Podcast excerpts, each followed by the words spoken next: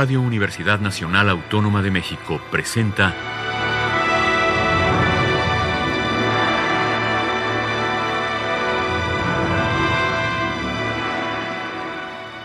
Hacia una nueva música.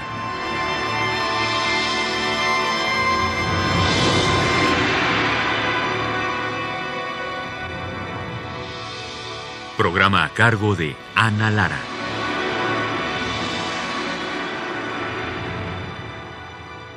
Buenas tardes, bienvenidos hacia una nueva música. Yo soy Ana Lara y el día de hoy tenemos aquí en cabina a Diego Espinosa, un fantástico percusionista mexicano. Bienvenido, Diego. Muchas gracias, Ana. Cuéntanos eh, de tu formación, porque tú fuiste parte de esa generación que emigraron a estudiar a Holanda, ¿no? De pronto como que hubo un montón de mexicanos que se fueron para allá. ¿Por qué decidiste irte a Holanda? Así es, pues eh, fueron Mm, varias razones. La primera, que eh, compañeros del CIEM, donde estudié. Ah, tú también eres del CIEM. Ah, estudié en el CIEM. En, en específico, Ricardo Giraldo y Felipe Valer eh, habían ido al CIEM a, a, platicar sobre su experiencia viviendo en Holanda y estudiando allá. Esa fue la primera.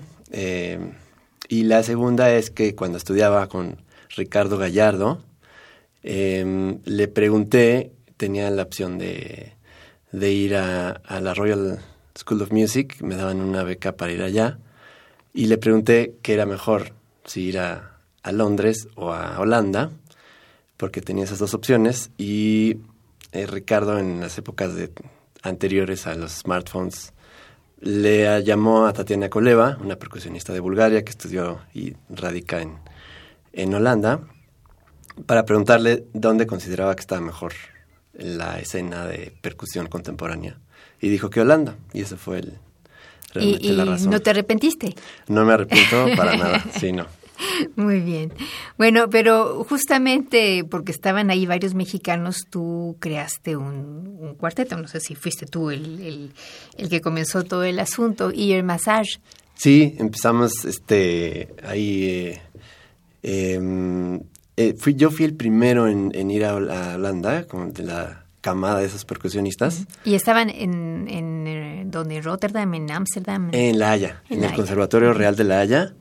Este, mm, los cuatro percusionistas que formamos Ir Massage em, estuvimos aquí estudiando con Tambuco en el CNA en unos em, cursos maravillosos, eran unos diplomados de un año de los cuales teníamos, si no me recuerdo, acceso de 8 de la mañana a 8 de la noche, de lunes a sábado. Era pues, una, una, oportunidad increíble, teníamos clases particulares, clases de ensamble, seminarios, etcétera. Eso era prácticamente como hacer una, un año de carrera, ¿no? De, percusiones. Entonces, creo que esos diplomados duraron tres años nada más. Eh, ahí estudió también Miguel González, ahora actual miembro de Tambuco este Claudio Oliveira, que también fue este Qué lástima que no continuó, ¿no? Exacto, exacto. Y esos diplomados se redujeron después a, creo que eran seis horas los sábados, y luego creo que algo así como dos semanas en mm. junio o julio. Entonces, desgraciadamente hubo un gran apoyo, esos tres años, que había los instrumentos que ya quisiera cualquier este departamento de percusión en cualquier Facultad de Música del Mundo. Este, y por alguna razón, esos instrumentos están ahí, creo que embodegados, y ya no se hacen esos cursos. También daba cursos del cuarteto latinoamericano, el quinteto de la Ciudad de México. Este, bueno, era una, unas oportunidades increíbles y fuimos afortunados de, poder este, tomar esos cursos. A partir de ahí, eh, yo me voy en 2001 a Holanda y el siguiente año eh, fueron Lester Rodríguez y José García. Y un año después llegó Juan Martínez.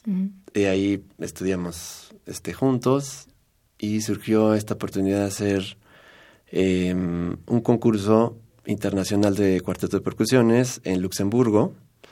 Y em, pues mm, pusimos toda la carne al asador, como se dice. Tuvimos un inmenso apoyo del conservatorio, del director, de nuestros maestros. tanto para ensayar como nos daban clases especiales, este, promovían conciertos y nos apoyaron también con, con transporte y ganamos el tercer lugar. Genial. Sí, a partir de ahí, pues nos la empezamos a tomar muy en serio. Eh, y bueno, también grabamos un disco. Y después hicimos, eh, entramos al otro concurso que se llama, bueno, se llamaba el concurso de intérpretes de Gaudiamos. Todavía hay el, el, concurso de compositores y el de intérpretes, desgraciadamente, por falta de fondos, ya no se hace. Y ahí ganamos el segundo lugar este, en Ámsterdam. Y entonces, pues eso, vamos a presentar algunas, algo del trabajo de Ear Massage, que ya no existe como tal, pero este, pues es, es un orgullo, ¿no? sí, como no, bueno, ya platicaremos más este, a fondo de esto. Pero bueno, después de tu estancia en, en Holanda, ¿te fuiste a, Canadá? Sí, en Holanda estuve ocho años em, tocando. Fui miembro de pues del grupo de percusiones de Ámsterdam, del grupo de percusiones de La Haya, este, y de varios ensambles como Insomnio, vamos a escuchar más adelante algo, algo de eso. Y después sí fui a hacer un doctorado a Montreal, Canadá, en la Universidad de McGill. Bueno, vamos a empezar escuchando música. Muy bien. La primera pieza que nos propones es Cyclus, que es un clásico de Stockhausen. Cuéntanos un poquito de esta obra. Sí, Cyclus es... Em, la primera obra para multipercusión solista, multipercusión contemporánea, eh, digamos, escrita, es la primera obra que se escucha. Eh, Cage compuso una obra tres, tres, años antes, estamos hablando de 1956. Em, pero este, por la complejidad de la obra fue estrenada hasta varios años después. Entonces, Ciclus es, digamos, la, abuela ¿no? de, todos los, los, solos para multipercusión. Y eh, esta, esta versión en particular que vamos a, a, es una que estuve trabajando durante mis estudios de doctorado en, en McGill. Y tuve la oportunidad de ir a París a, a al IRCAM a un curso que se llama Manifest, que todavía existe. Es un festival también. Es un festival, exacto. Ahí va variando cada año, pues hay un poco la temática, este, los instrumentos, los maestros de, de instrumento y de composición. Y yo tuve la oportunidad de estudiar con Steven Schick ah, allá. Ah, menos, sí. Entonces trabajé esta versión con él. Em, y esta es una grabación en vivo en el Centre 4 allá en París. Y pues espero la disfruten. Vamos a escuchar entonces de Karl-Heinz Stockhausen Cyclus en la interpretación de Diego Espinosa en la multipercusión.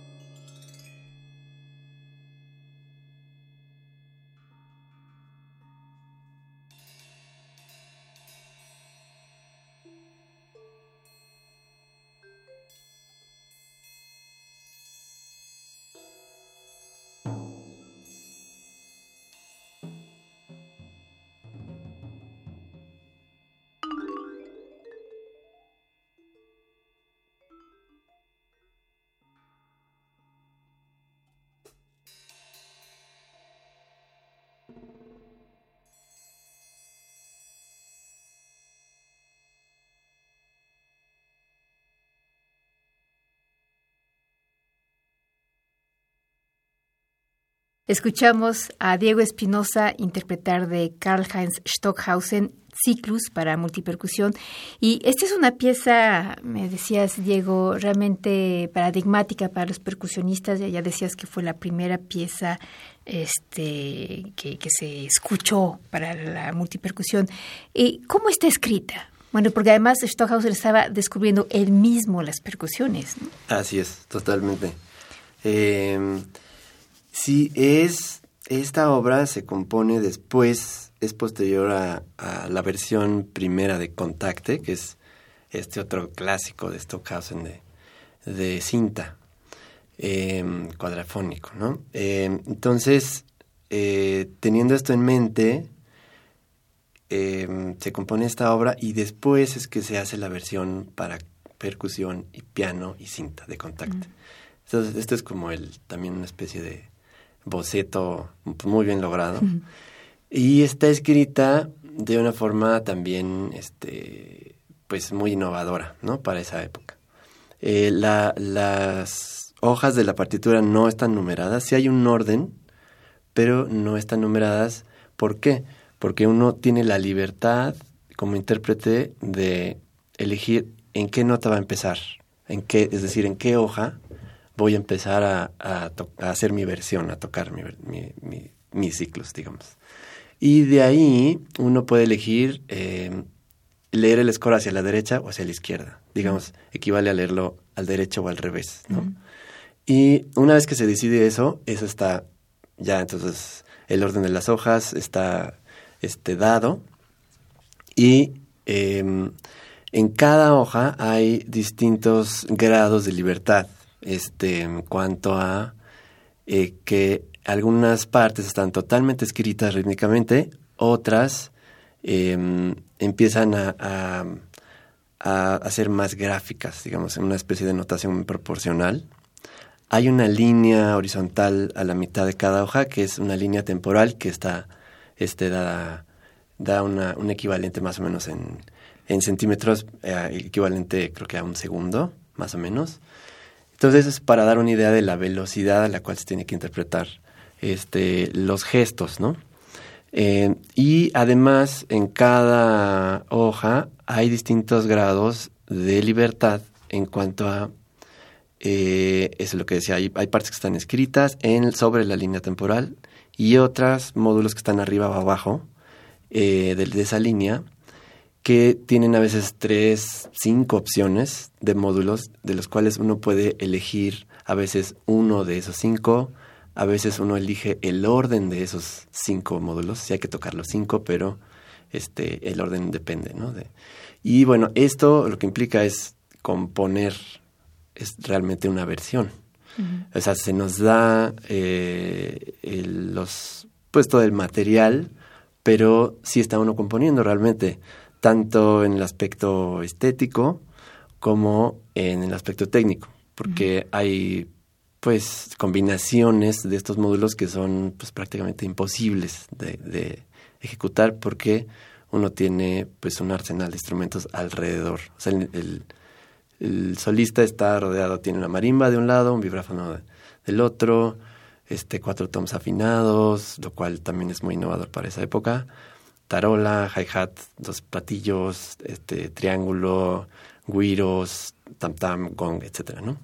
Entonces, eh, el, digamos, es una especie de, de, coreografía lo que hay que hacer entre los pies para no caerse entre el pedal y del vibráfono, el pedal del hi-hat este, tomar la baqueta adecuada y, que no se interrumpa también el flujo de la música, etcétera. Entonces, o sea, que hay, hay diferentes niveles también de, de, círculos, ¿no? Exactamente. O sea, el ciclo de la partitura y también el, círculo que tú tienes que ir realizando para, para tocar la pieza. Exactamente. El, uno empieza en la, en la nota que decide y forzosamente termina su versión en esa misma nota. Entonces, en la mía yo empecé con, decidí empezar con un, un rol de triángulo y así empieza y termina, ¿no? Este, entonces, cada versión es muy distinta.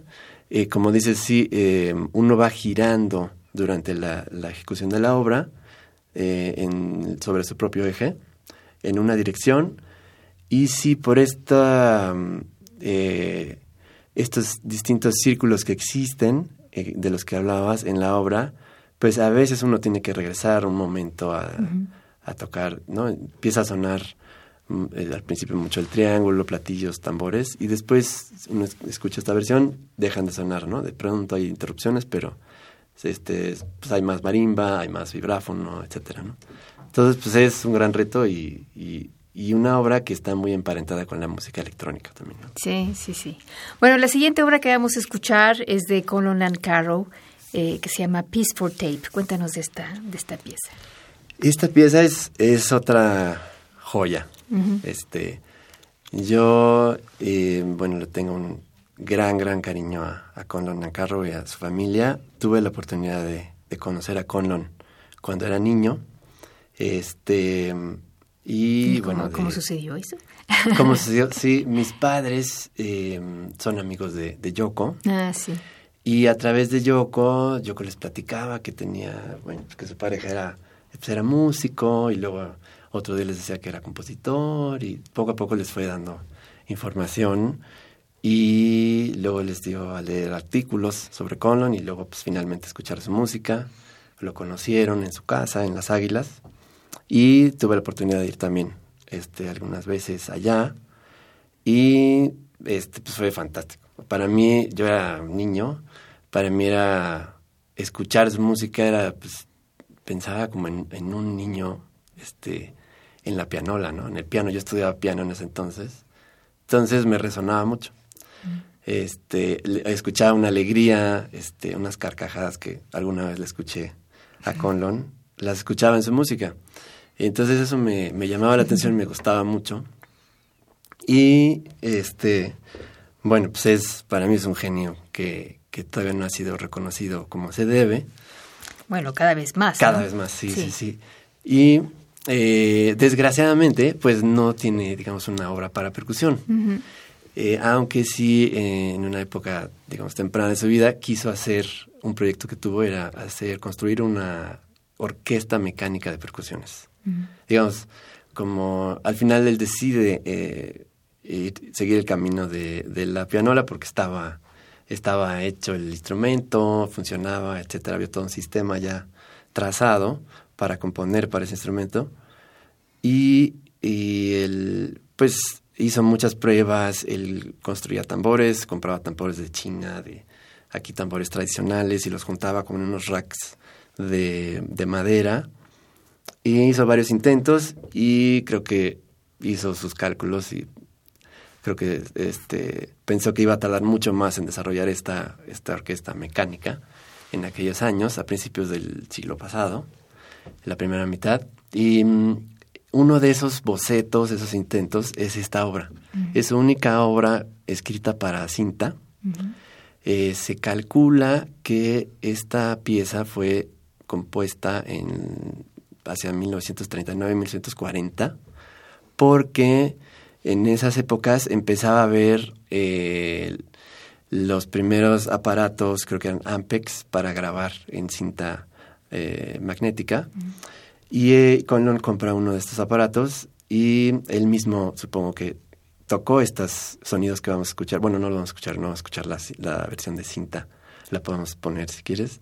Este, eh, él es- graba sonidos de tambores, eh, literalmente lo que se llama ahora sampleos. Los fue graba- grabando, cortando y pegando. Tambores y maderas. Entonces, después de hacer esta composición, nunca más volvió a escribir nada para cinta y decidió seguir por la, por la pianola. Pero, este, un compositor percusionista de Inglaterra, Dominic Murcott, él, al escuchar esta obra, eh, me pasó a mí lo mismo, cuando la escuché, pensé como percusionista, "Ah, esto podría ser interpretado. Va muy rápido, es muy rápida la obra, nada raro en el carro, pero eh, me daba la sensación de que era algo melódico, en el sentido de, de que no había eh, ningún... no había dos notas que se tocaran al mismo tiempo. Mm. Entonces, esa sensación me quedó cuando yo escuché la grabación de, de cinta y Dominic este, bajó esa, esa, esa cinta a MIDI y sí se dio cuenta que sí se podía tocar y, e hizo una transcripción para solo. Es una transcripción para seis tambores y ocho maderas. Mm. Entonces, eh, esta versión de, de, percusión, la versión acústica de que vamos a escuchar, no ha sido tocada sino hasta pues este siglo, ¿no? Sin embargo, pues básicamente mostramos los intérpretes que sí se puede tocar, que sí es una, puede ser considerada una obra para solo de multipercusión. Sobre todo, la importancia eh, que tiene esta obra es que, como escuchamos anteriormente, Ciclus fue la primera obra que se escuchó para multipercusión solista y esta obra, pues puede ser de 1940, lo cual es unos casi 20 años, ¿no? Antes que se escuchara ciclos y se compusiera ciclos. Entonces, pues todavía más pionero Nan Carroll, ¿no? Que de lo Con un pensamiento musical impresionante. Bueno, pues vamos a escuchar a Diego Espinosa interpretar Peace for Tape, que en realidad ya no es for tape, sino para multipercusión, de Conlon Nancarrow.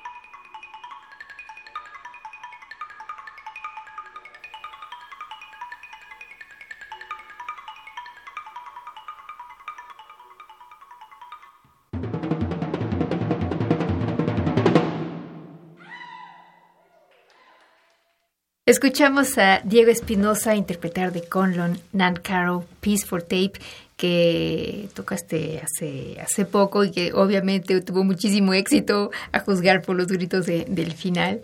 Bueno, la siguiente obra que vamos a escuchar es también de un compositor percusionista que es James Wood. así es. Cuéntanos un poquito de, esta pieza. Esta es eh, una obra Rogosante significa em, sanar o sanamiento en, sánscrito. Em, James Wood ha estado interesado durante años por la cultura de la India, las culturas de la India, y ha estudiado ritmos eh, de allá, música de allá, y esta, esta obra es un proceso de, sanación. Eh, entonces él le asigna un ritmo, el ritmo del principio, tum, tum, tac, tac, tum, tum. Este, este ritmo lo asocia al mal y hay otro, otra célula rítmica más compleja que em, es el bien. y empieza el, mal dominando eh, y hay una lucha este, durante este, un balance, digamos, que se va dando hacia, hacia el bien, lo cual llega hacia el final, ¿no? Esta obra es eh, muy interesante eh, porque usa la voz, inspirada en, en, las técnicas de, de la India, este usa la voz en contrapunto con eh, el pie, tocando un bombo, y las manos, ¿no? Que en las manos se usan cuatro baquetas. Hay, si no mal recuerdo, 13 tambores de distintos tamaños, timbal, desde un timbal hasta un, este, un pandero muy pequeño. Em, y también James Wood se ha caracterizado por la invención y construcción de instrumentos nuevos. En este caso, él em, diseñó unas, unas eh, notas microtonales de Glockenspiel. Era de las primeras veces que se usaba en el repertorio. Esta obra es de 1986 y es un gran reto técnico em, y es muy emocionante también la obra. Es, hay muchos muchos este, instrumentos involucrados. También hay este lo que se llama Thunder Sheet. Es una, una placa de metal que suena este, como un, trueno. Eh, también unas campanas microtonales que pues son tubos colgados, digamos, similares a las campanas tubulares. Entonces, James Wood se ha caracterizado por esto, ¿no? Por esta, esta invención, constante invención de instrumentos, ¿no? Eh, y técnicas. Eh, entonces, eh, esta versión que vamos a escuchar, la, la interpreté, es una versión en vivo, las tres versiones han sido en vivo. Esta es, em, la toqué en Leipzig, en Alemania, durante un concierto que hicimos con el coro de Leipzig de, de la radio WDR, interpretando esta obra eh, una obra de Jonathan Harvey y tocamos también eh, Charles Ives y tocamos la obra de y grabamos eh, un disco con la obra de Tongues of Fire de James Wood que ya hablaremos más adelante de, esto. Este y es durante ese concierto que, que se que se interpretó esta versión de Rojo Shanty. Vamos a escuchar de James Wood, Rogosanti, en la interpretación de Diego Espinosa.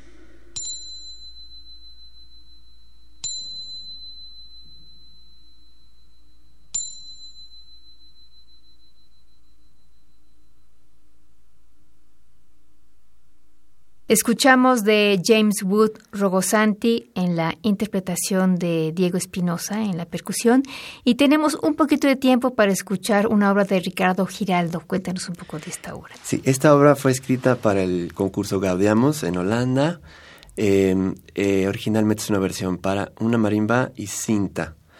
Y después se hizo una versión para cuarteto de percusión, cuatro marimbas endiabladas, porque está muy difícil esta obra, pero es muy interesante. Está inspirada en la banda de Moebius, entonces la música va dando esta, estos giros de velocidad y de dirección constante. Entonces, para cuarteto de percusión es con eh, ear massage. Pues vamos a escuchar For Marimba Overdubbed de Ricardo Giraldo en la interpretación de Ear Massage.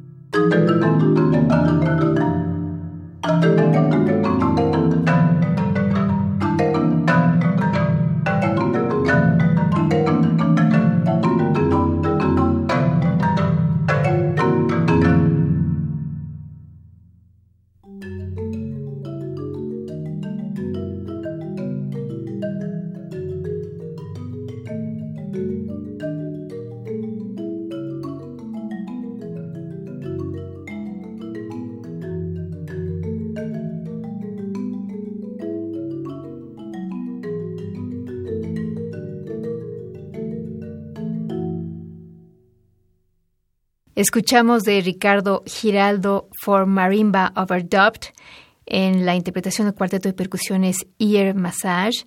Y hemos platicado esta tarde con Diego Espinosa, fantástico percusionista, y espero que pronto tengamos la oportunidad de escuchar más música y sobre todo este que, que nos la vayas explicando como lo hiciste fantásticamente el día de hoy. Hay muchas cosas que se quedan en el tintero, así es que muchas gracias y hasta muy pronto, mi querido Diego. Muchas gracias a ti, será un placer y muchas felicidades por esos 30 años, Ana. gracias.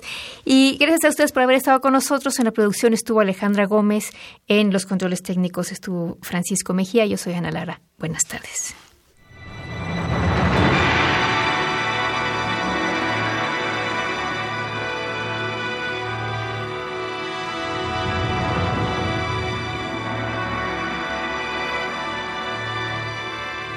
Radio Universidad Nacional Autónoma de México presentó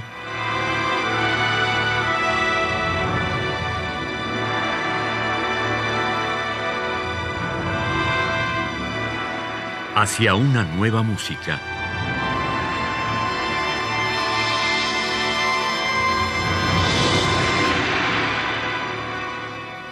Programa a cargo de Ana Lara. Radio UNAM. Experiencia sonora.